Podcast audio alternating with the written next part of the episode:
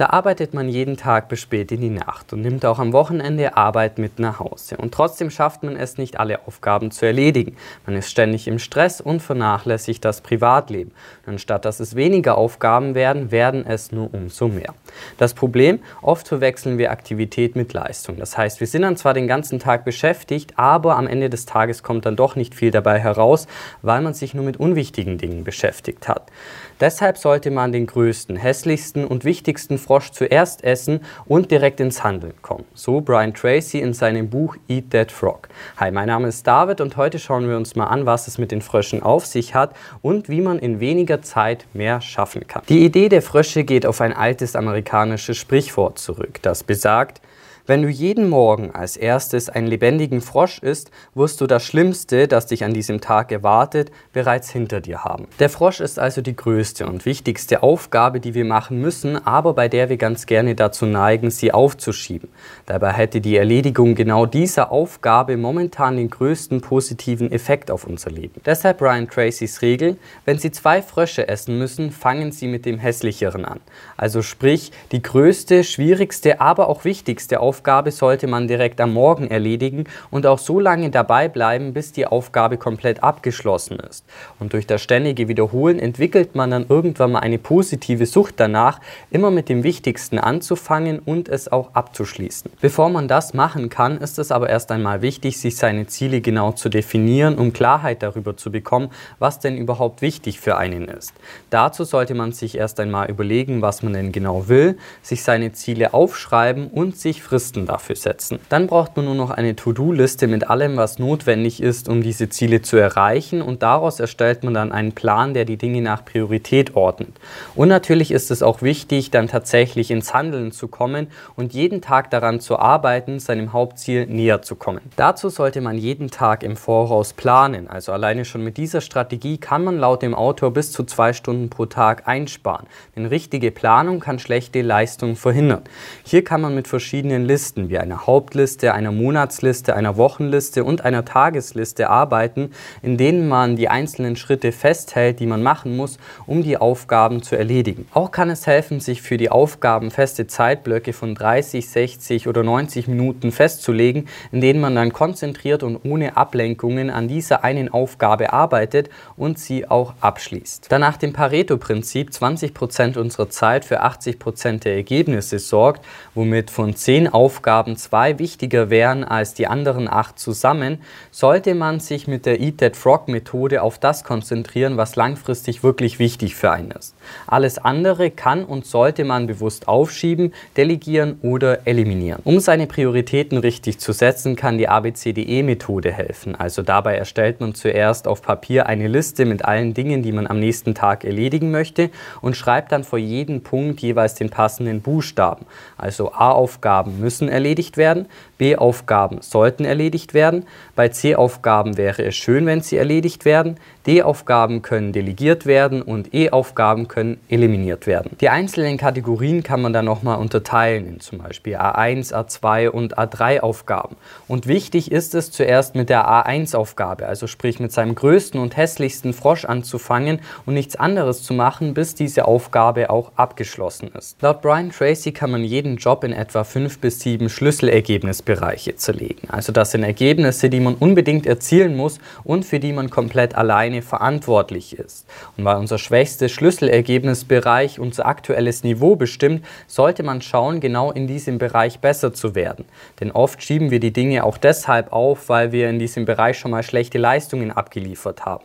Und deshalb drückt man sich dann eher davor. Auch kann es helfen, seine Kernaufgaben herauszufiltern. Also dazu kann man einfach mal alle Aufgaben aufschreiben, die man so macht und überlegt dann, welche drei davon den größten Wert erzeugen. Und auf diese drei Hauptaufgaben richtet man seine komplette Zeit und Energie. Um keine Zeit zu verschwenden, sollte man sich gut vorbereiten und sich alles zurechtlegen, bevor man mit einer Aufgabe startet. Also dazu gehört beispielsweise auch den Schreibtisch aufzuräumen und alles wegzuräumen, was nichts mit der aktuellen Aufgabe zu tun hat. Dann sollte man aber auch direkt starten und den ersten Schritt machen.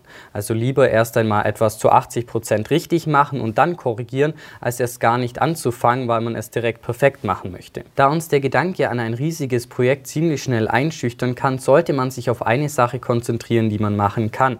Große Frösche isst man also nicht auf einmal, sondern Schritt für Schritt. Dazu kann man beispielsweise die Salamitaktik anwenden, bei der man eine Aufgabe nach der anderen macht. Oder aber man nimmt die Schweizer Käsemethode, bei der man ein Loch in die Aufgabe bohrt. Also sprich, man arbeitet eine bestimmte Zeit an der Aufgabe und hört dann auf. Oft schieben wir Dinge auch auf, weil wir uns der Aufgabe noch nicht gewachsen sehen, was dann dazu führt, dass man nicht einmal den ersten Schritt macht.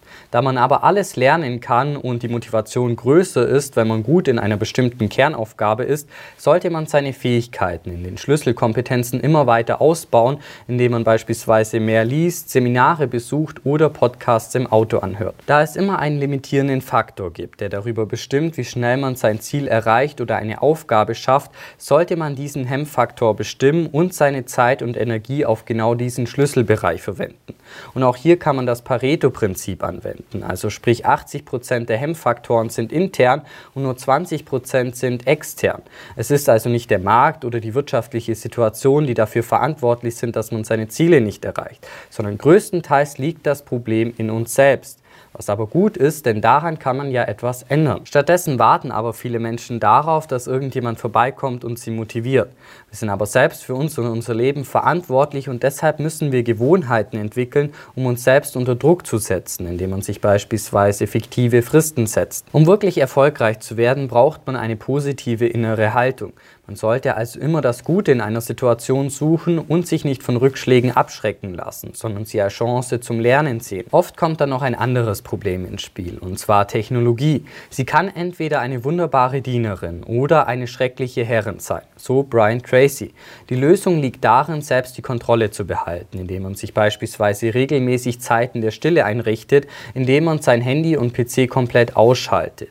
Und wenn man etwas mehr möchte, kann man einen Tag pro Woche Digital Detox machen, um einfach seinen Kopf frei zu bekommen. Damit Technologie zu unserer Dienerin wird, sollte man sich nur auf die Dinge mit hoher Priorität konzentrieren. Also das kann konkret bedeuten, dass man beispielsweise Benachrichtigungen ausschaltet, um nicht ständig von irgendwelchen WhatsApp-Nachrichten oder Mails abgelenkt zu werden. Und auf Social Media kann man beispielsweise seine Ergebnisse und Ziele posten, um da dann nochmal zusätzlich motiviert zu werden. Um wirklich effektiv zu arbeiten, muss man seine Aufmerksamkeit auf eine Aufgabe konzentrieren. Also das heißt konkret, alle Geräte ausschalten, die man momentan nicht braucht und morgens auch nicht erst einmal seine Mails und Nachrichten checken, sondern das beispielsweise nur zweimal pro Tag machen. Stattdessen kann man morgens erst einmal 90 Minuten lang voll konzentriert seine Aufgaben abarbeiten, die man am Vortag festgelegt hat. Nach einer 15-minütigen Pause kommt dann nochmal ein 90-Minuten-Block und erst dann darf man sein E-Mail-Postfach öffnen. Durch den inneren Wunsch, eine Aufgabe so schnell wie möglich abschließen zu wollen, kann man in einen Flow-Zustand kommen, in dem man dann voll konzentriert an einer Aufgabe arbeitet. Gerade wenn man einmal in Schwung gekommen ist, dann braucht es viel weniger Energie, um dann weiterzumachen. Also deshalb sollte man auch immer so schnell wie möglich starten, sich schnell bewegen und wenn man mit einer Aufgabe angefangen hat, sie auch bis zum Ende durchziehen und nicht währenddessen zu einer anderen Aufgabe wechseln. Wenn ihr aber stattdessen fast gar nicht mehr arbeiten wollt, dann findet ihr hier noch die Vorstellung zu Timothy Ferris Buch Die Vier-Stunden-Woche. Wenn euch der Beitrag gefallen hat, dann lasst gerne ein Like da und abonniert diesen Kanal, um nichts mehr zu verpassen. In diesem Sinne, vielen Dank fürs Einschalten und bis zum nächsten Mal.